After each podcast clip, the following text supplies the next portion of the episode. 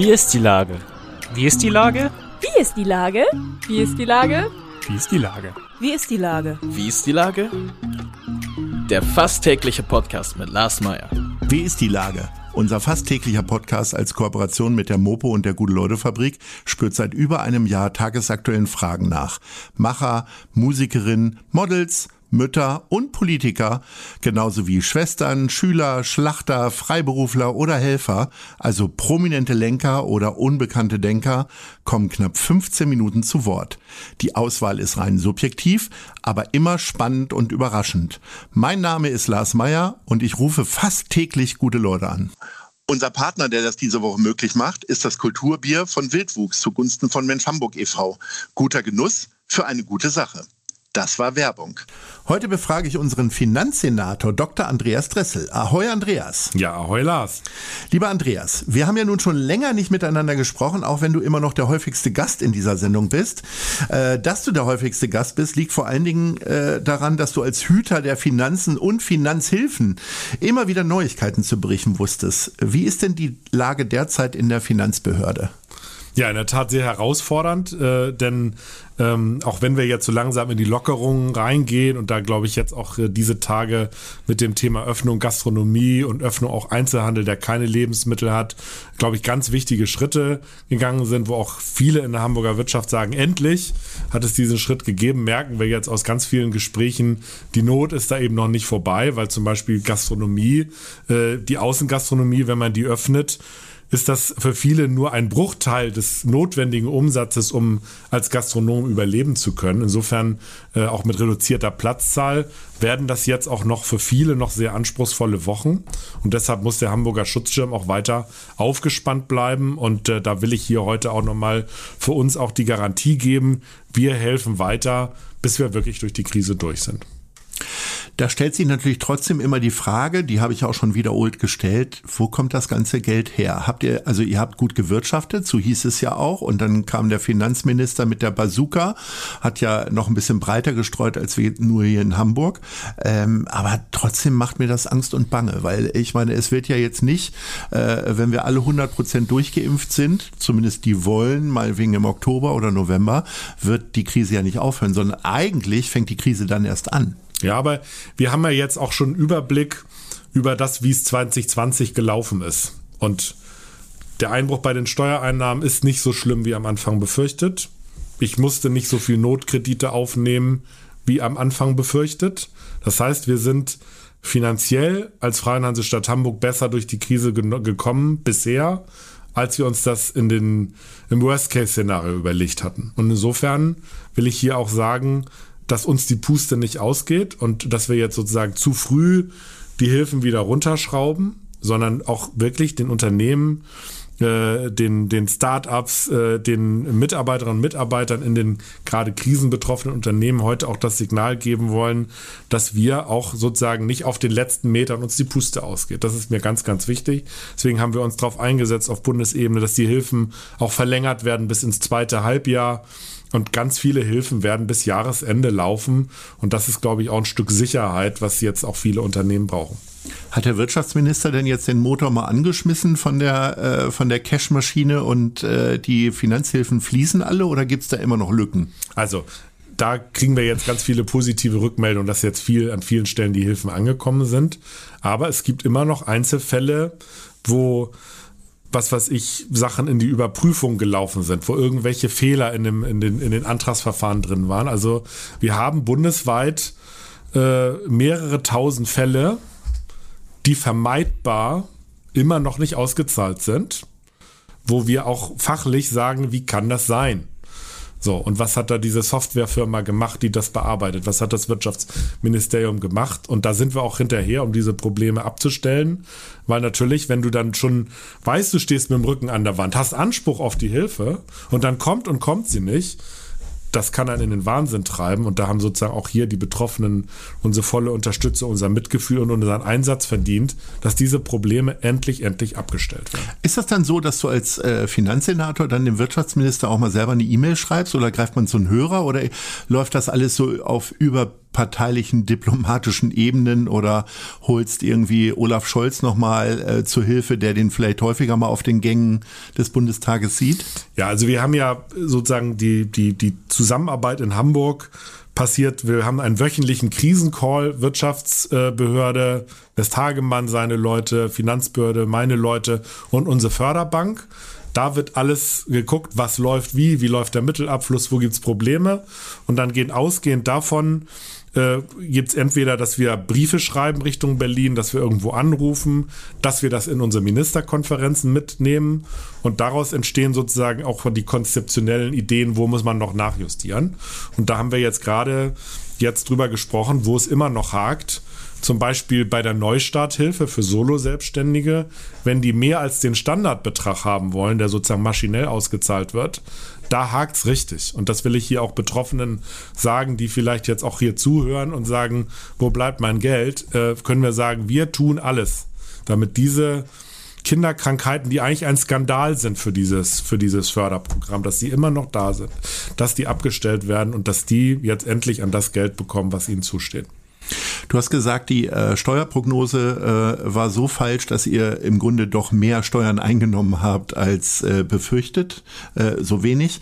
Ähm, wie, wie wie viele Leute sitzen da und beraten dich eigentlich, um dir zu sagen, wie es 2022 laufen wird? Weil ich sag mal, so eine Krise, äh, das ist ja eher so eine Daumenrechnerei wahrscheinlich und mit viel Hoffnung verbunden. Und also alle, allerdings sind das ja Sachen, so sollte man ja als Finanzsenator dann doch Zahlen nicht zusammenstellen. Nee, also Prinzip Hoffnung ist da kein guter Ratgeber. Nein, also das ist ja äh, sehr ähm, äh, fachkundig. Es läuft der Bundesarbeitskreis Steuerschätzung, wo jedes Bundesland und der Bund vertreten sind. Die machen eine Bundesschätzung.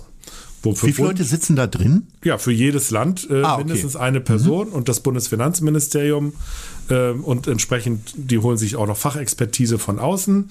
Die sozusagen machen die, nehmen die, die volkswirtschaftlichen Prognosen als Ausgangspunkt und versuchen dann die verschiedenen Steuerarten durchzuschätzen, wie könnte sich das auf die Steuereinnahmen auswirken. Und ähm, dann machen, das gab es ja jetzt, die Bundesschätzung.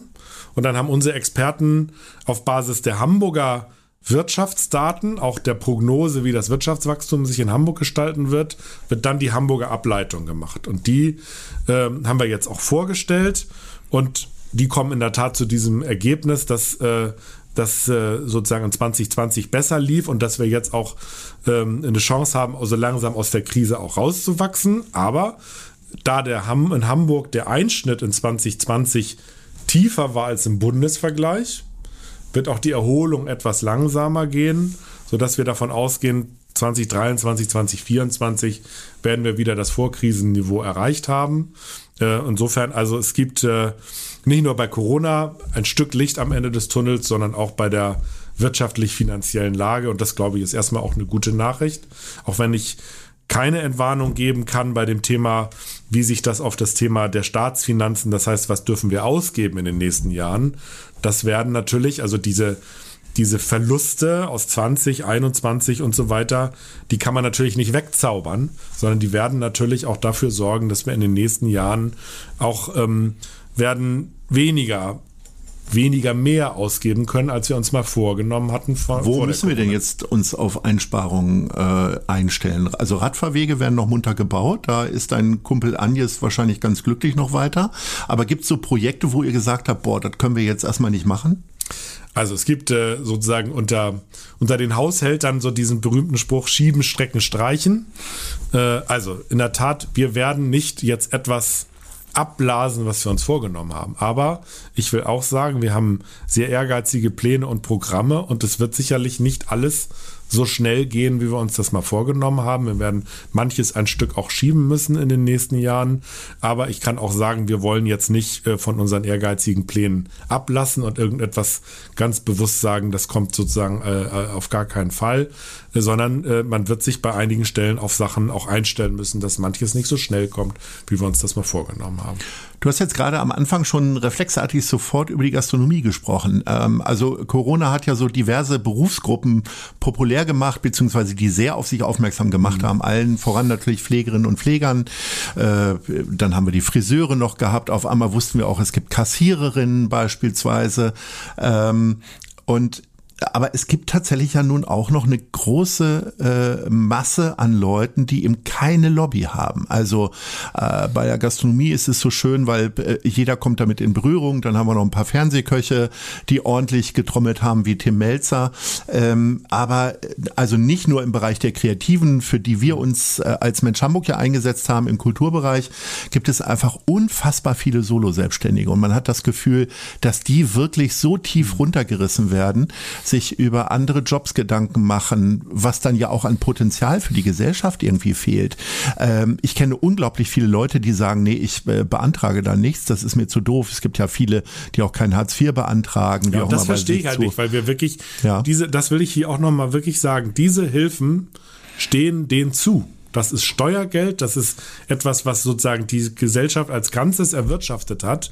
Und dann zu sagen, ich nehme das nicht in Anspruch, obwohl ich sozusagen in einer Notsituation bin, das verstehe ich nicht. Jetzt will ich ja wirklich sagen, keiner muss sich schämen, diese Hilfe in Anspruch zu nehmen, sondern das ist von der Gemeinschaft erwirtschaftet, um in dieser Krise zu helfen.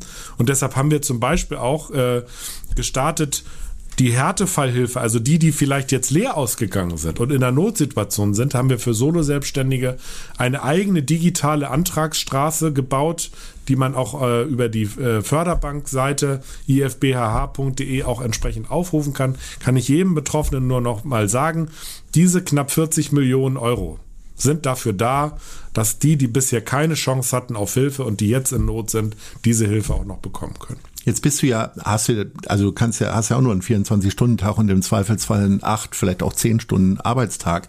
Hast ja sehr viele persönliche Termine wahrgenommen, Miniaturwunderland und also viele öffentliche, letztes, letzte Woche auf St. Pauli bei Gastronomen. Was sagst du denn den Leuten, die dir eine E-Mail schreiben, die du jetzt nicht alle besuchen kannst, sage ich mal? Gibt es da noch andere, die dann die von der Richtigkeit der Förderung überzeugen können?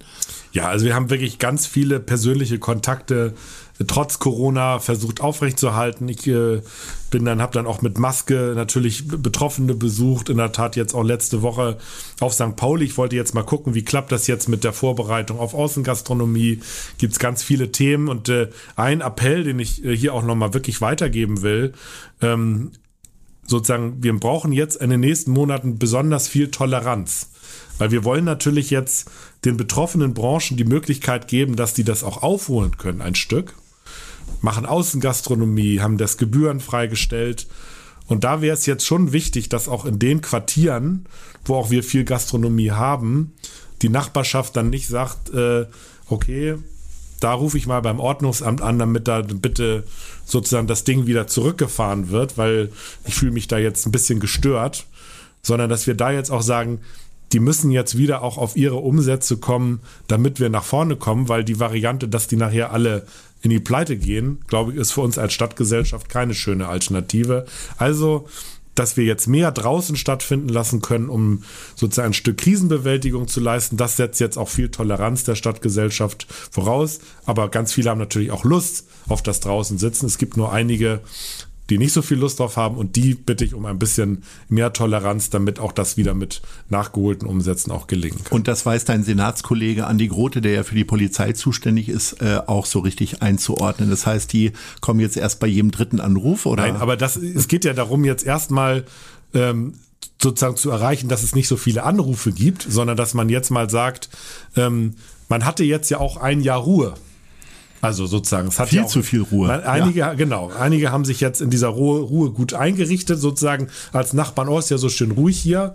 Aber wer natürlich in so einem Wohnquartier auch unterwegs ist oder da wohnt, weiß ja auch, da kann es dann auch mal ein bisschen lauter werden, sonst ist man da ja auch nicht hingezogen. Und da geht es aber ein bisschen Toleranz, Akzeptanz, damit auch die Gastronomen wieder auf ihre Umsätze kommen. Das, glaube ich, ist uns alle miteinander wichtig. Das sind doch äh, gute Aussichten zumindest, dass wir eine Idee davon haben, bald rausgehen zu können. Warten wir nochmal jetzt das richtige Wetter ab. Lieber Andreas, äh, herzlichen Dank für die Auskünfte und äh, ich denke mal bis bald. Ja, bis bald. Vielen Dank und auch alles Gute an diejenigen, die uns zuhören. Tschüss. Tschüss. Eine Produktion der Gute-Leute-Fabrik in Kooperation mit 917 XFM und der Hamburger Morgenpost.